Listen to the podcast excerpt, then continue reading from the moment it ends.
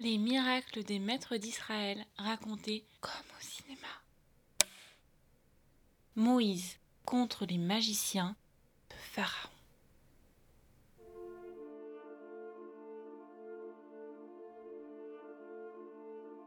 C'est le plus illustre des prophètes, Moïse, prince d'Égypte élevé comme un frère de Pharaon. Il quitte ses privilèges et son titre pour se réfugier dans le désert à la recherche du Dieu unique, celui de ses pères, d'Abraham, d'Isaac et de Jacob. Moïse a désormais une mission, libérer son peuple tenu en esclavage par cette même Égypte. Il faut savoir que l'Égypte antique est une superpuissance militaire, économique, commerciale, stratégique elle dispose surtout de pouvoirs occultes considérables. Le pharaon lui-même y a été formé. Il y a des écoles de sorcellerie en Égypte, où on y apprend à entrer en contact avec différentes forces extrêmement puissantes. L'occulte est partout présent, à toutes les strates de la société, pour la maîtrise du monde d'en haut et de celui d'en bas. Le palais de Pharaon est impressionnant, entouré de gardes, de militaires, de magiciens, mais aussi de bêtes sauvages qui errent librement dans les couloirs, prêtes à dévorer le moindre intrus. Parfois même des membres du personnel, pourtant coutumiers du palais. Que peut faire Moïse vêtu d'une simple tunique et d'un bâton qu'il ne quitte pas? D'ailleurs, d'où vient ce bâton?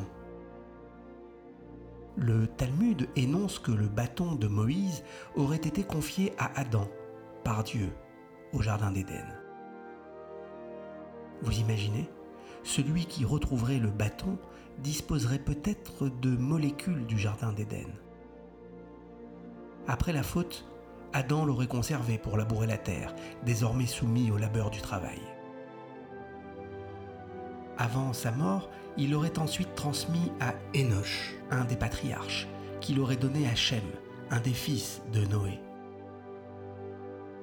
Le bâton se serait transmis ainsi de générations en générations d'Abraham jusqu'à Yosef, vice-roi d'Égypte.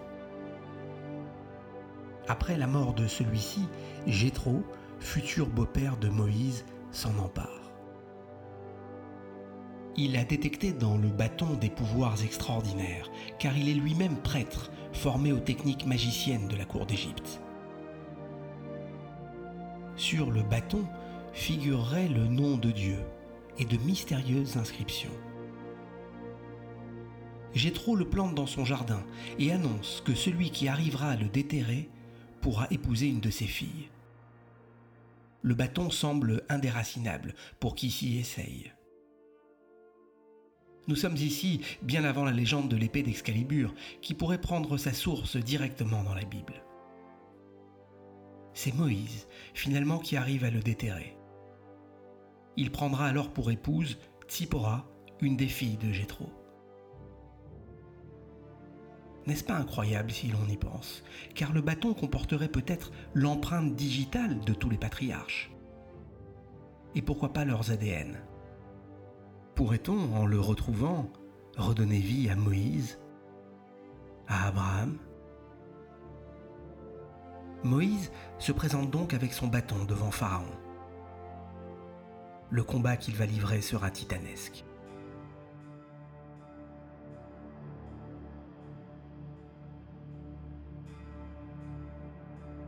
Venu du désert avec son frère Aaron, il s'approche du palais pharaonique l'architecture est imposante.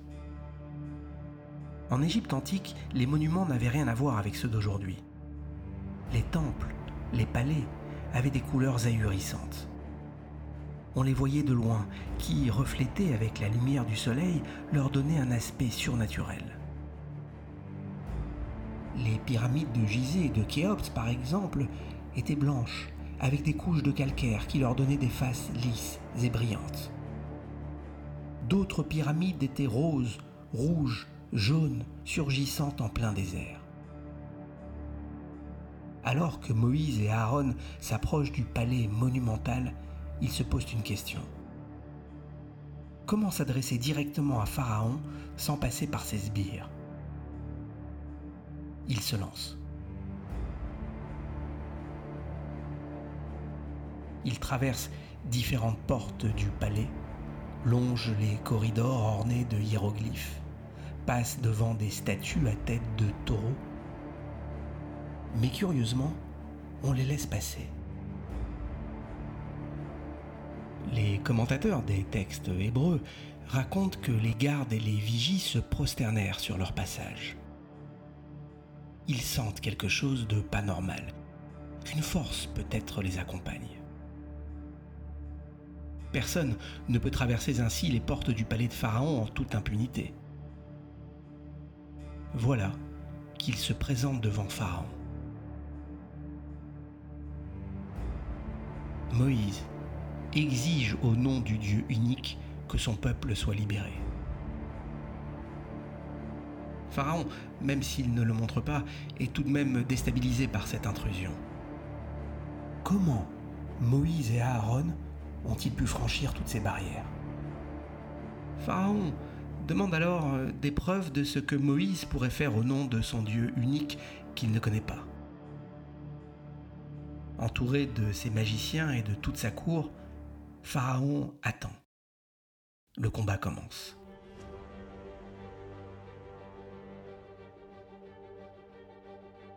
Moïse jette son bâton au sol qui commence à onduler.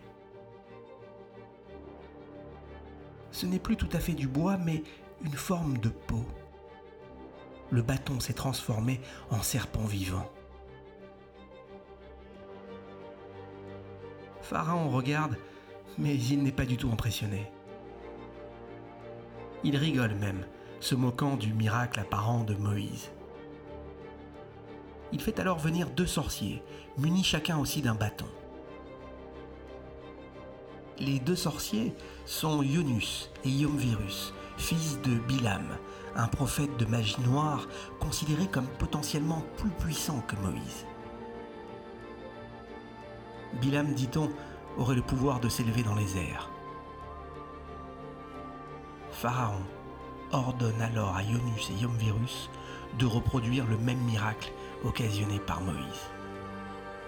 C'est la première chose qu'on apprend dans les écoles de magie égyptienne, transformer la matière en animal vivant.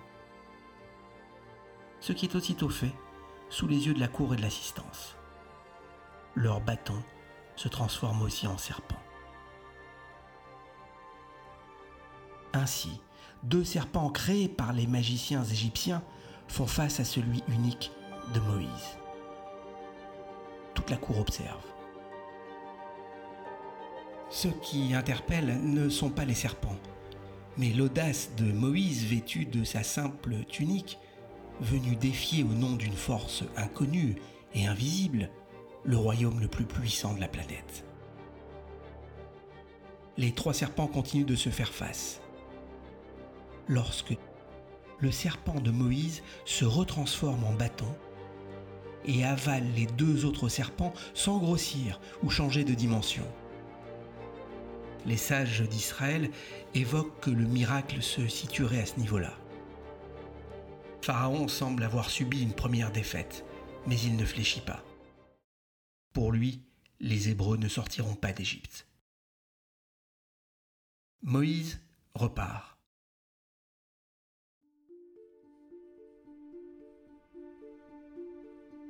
il se déroule à peu près trois mois avant qu'il ne revienne et ne passe à la vitesse supérieure. Mais où est parti Moïse?